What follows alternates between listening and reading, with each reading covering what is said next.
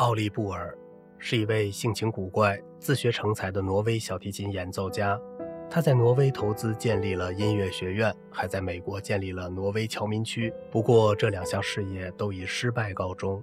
奥利布尔在密西西比河下行的蒸汽船上遇到了一伙开垦西部的大老粗，他正在看报纸。那伙人派了一个代表前来攀谈，要求小提琴家跟他们喝酒，还给了他一小瓶威士忌。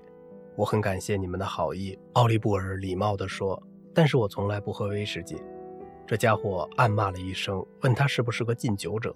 不是，但威士忌对我来说就像毒药。如果你不喝，就必须来打架。这伙人围了过来，七嘴八舌地叫道：“如果你不喝酒，就必须打架。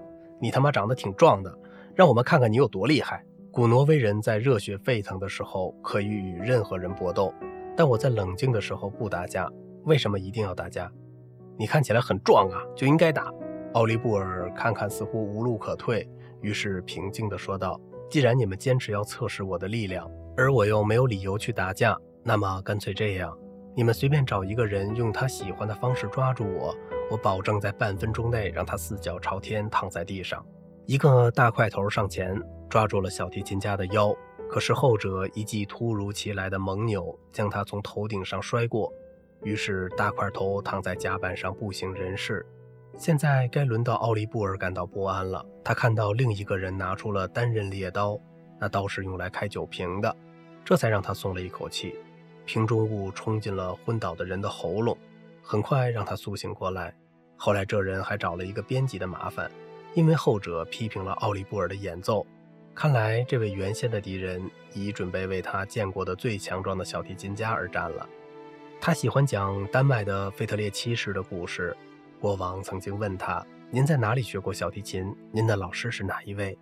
奥利布尔回答道。陛下是挪威的松树林和美丽的大峡谷养育了我，国王才没有这种泛滥的感情。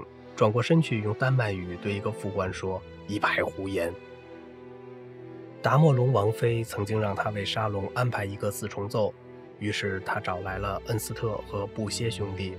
当音乐家们从楼梯上走下来时，几只白色的波兰犬跟着他们，在沙龙里大吼大叫。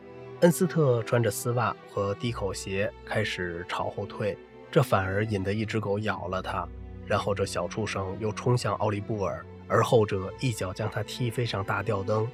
等侍从找到他时，发现他已经摔死了。王妃发话让这些音乐家们立刻滚蛋。